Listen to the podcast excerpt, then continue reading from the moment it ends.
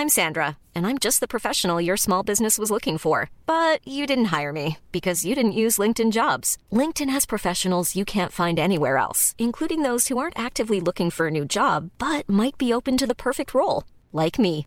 In a given month, over 70% of LinkedIn users don't visit other leading job sites. So if you're not looking on LinkedIn, you'll miss out on great candidates like Sandra. Start hiring professionals like a professional. Post your free job on linkedin.com/people today.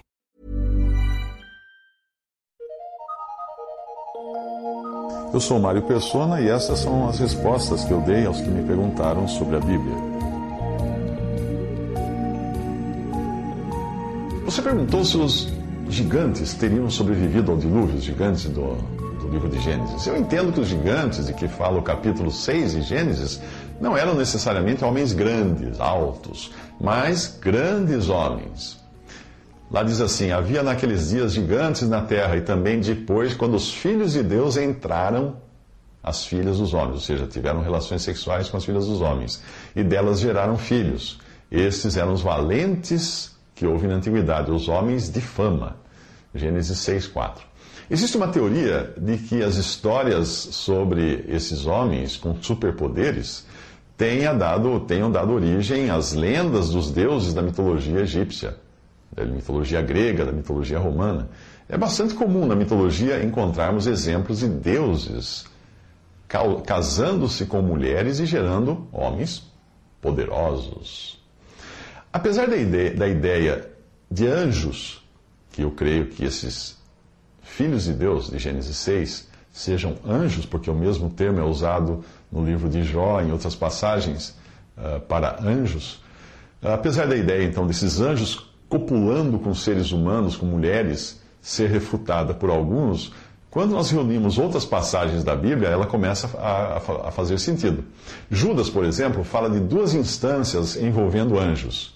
Uma diz assim: E os anjos que não guardaram o seu principado, no original seria a sua condição original, segundo a versão de John Nelson Darby, que literalmente traduz-se por domicílio. Então, os anjos que não guardaram a sua condição original ou seu domicílio, mas deixaram a sua própria habitação, reservou na escuridão e em prisões eternas até o juízo daquele grande dia, assim como Sodoma e Gomorra e as cidades circunvizinhas, que, havendo-se entregue à fornicação, como aqueles, e ido após outra carne, literalmente aqui seria carne estranha, foram postas, por exemplo, sofrendo a pena do fogo eterno. Você lê isso, é bom ler, em Judas 1, versículos 6 a 7.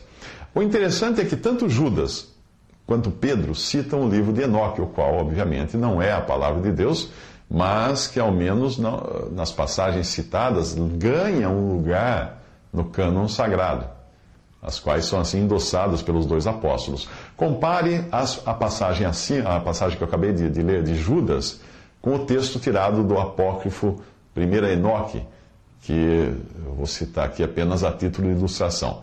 Eu, mas eu volto a alertar que o livro de Enoque não é a palavra de Deus, mas faz parte da tradição judaica. Lá diz assim: Ide e fazei conhecido dos vigilantes do céu quem abandonou os lugares celestiais, o lugar santo e eterno, e se contaminou com mulheres por teres abandonado os lugares celestiais santos e eternos e deitado com mulheres e se contaminado com as filhas do povo, não fiz esposas para vós, pois a habitação que cabe aos seres espirituais dos lugares celestiais são os lugares celestiais. Atai as mãos e os pés de Azazel e jogai-o nas trevas. Deus cobriu a sua face para que não veja a luz, para que ele seja lançado no fogo do grande dia do juízo. Atai Semjava e os outros que estão com ele, os quais fornicaram com as mulheres, para que morram junto com elas em toda a sua corrupção. Atai-os por setenta gerações sob as rochas da terra, até o dia de seu juízo e de sua consumação, até que termine o juízo eterno. Isso está no primeiro livro de Enoque, capítulos 12, versículo 4, capítulo 15, 3 e 7, capítulo 10, 4 e 6, capítulo 10, 11 e 12. Pedro também inclui uma citação do livro de Enoque que você irá identificar como sendo o final do texto que eu acabei de citar. Ele diz: Porque se Deus não perdoou aos anjos que pecaram, mas lançando-os, mas havendo-os lançado no inferno, entregou-os as cadeias da escuridão ficando reservados para o juízo. E não perdoou o mundo antigo, mas guardou a Noé, pregoeiro da justiça, com mais sete pessoas, ao trazer o dilúvio sobre o mundo dos ímpios, e condenou à destruição as cidades de Sodoma e Gomorra, reduzindo-as a cinza e pondo-as para exemplo aos que vivessem impiamente. Isso está em 2 Pedro 2, versículos 4 a 6.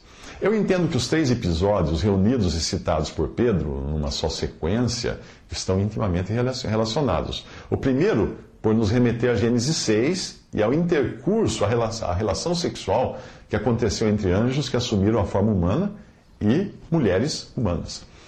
Estes anjos estariam presos até agora, e portanto é bom observar que não são todos os anjos caídos na rebelião de Satanás que se encontram presos hoje.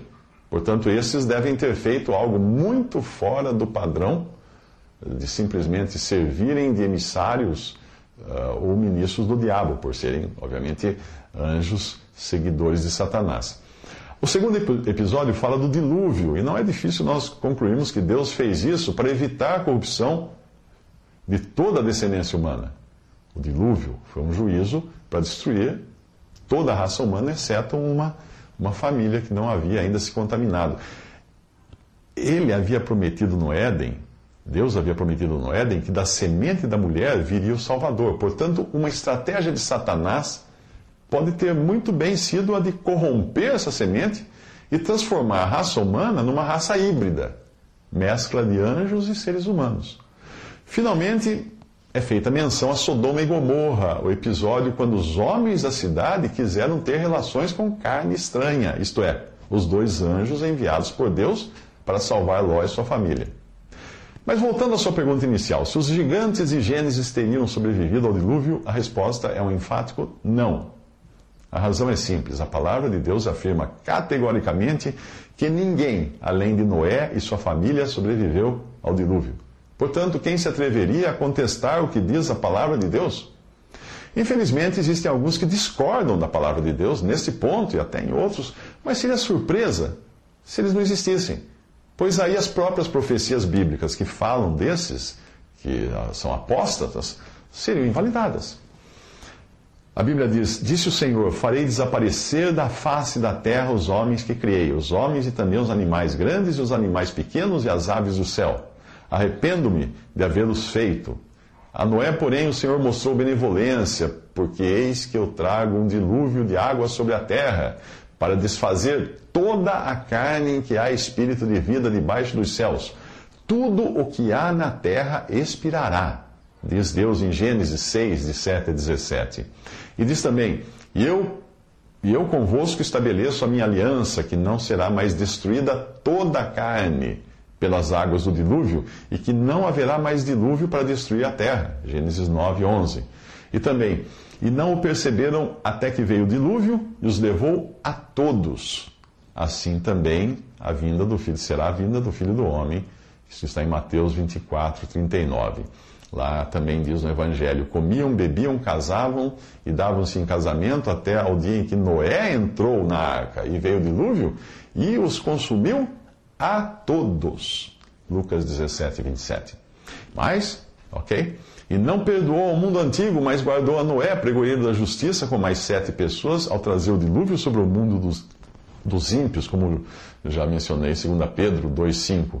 Pelas quais coisas pereceu o mundo de então coberto com as águas do dilúvio. 2 Pedro 3,6.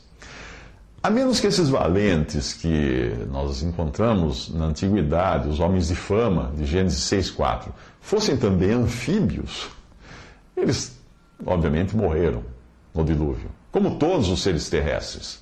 A Bíblia não menciona se depois do dilúvio os anjos teriam voltado a praticar a mesma coisa, ou seja, intercurso, relações sexuais com mulheres, mas eu acredito que não. Eu creio que os gigantes que encontramos a partir da, de, de, depois do dilúvio, porque aparecem gigantes, inclusive Davi matou um deles, provavelmente seriam homens comuns, como existem hoje até hoje pigmeus e gigantes. E eles não têm nada de especial, além da sua estatura, uns pequenos, outros grandes. Mil anos mais tarde do episódio de Gênesis, eles aparecem descritos pela mesma palavra hebraica, Nefilim, em Números 13, 33. Existe uma dúvida se a palavra Nefilim deve ser traduzida como gigante, caído ou que faz cair. São três possibilidades de tradução.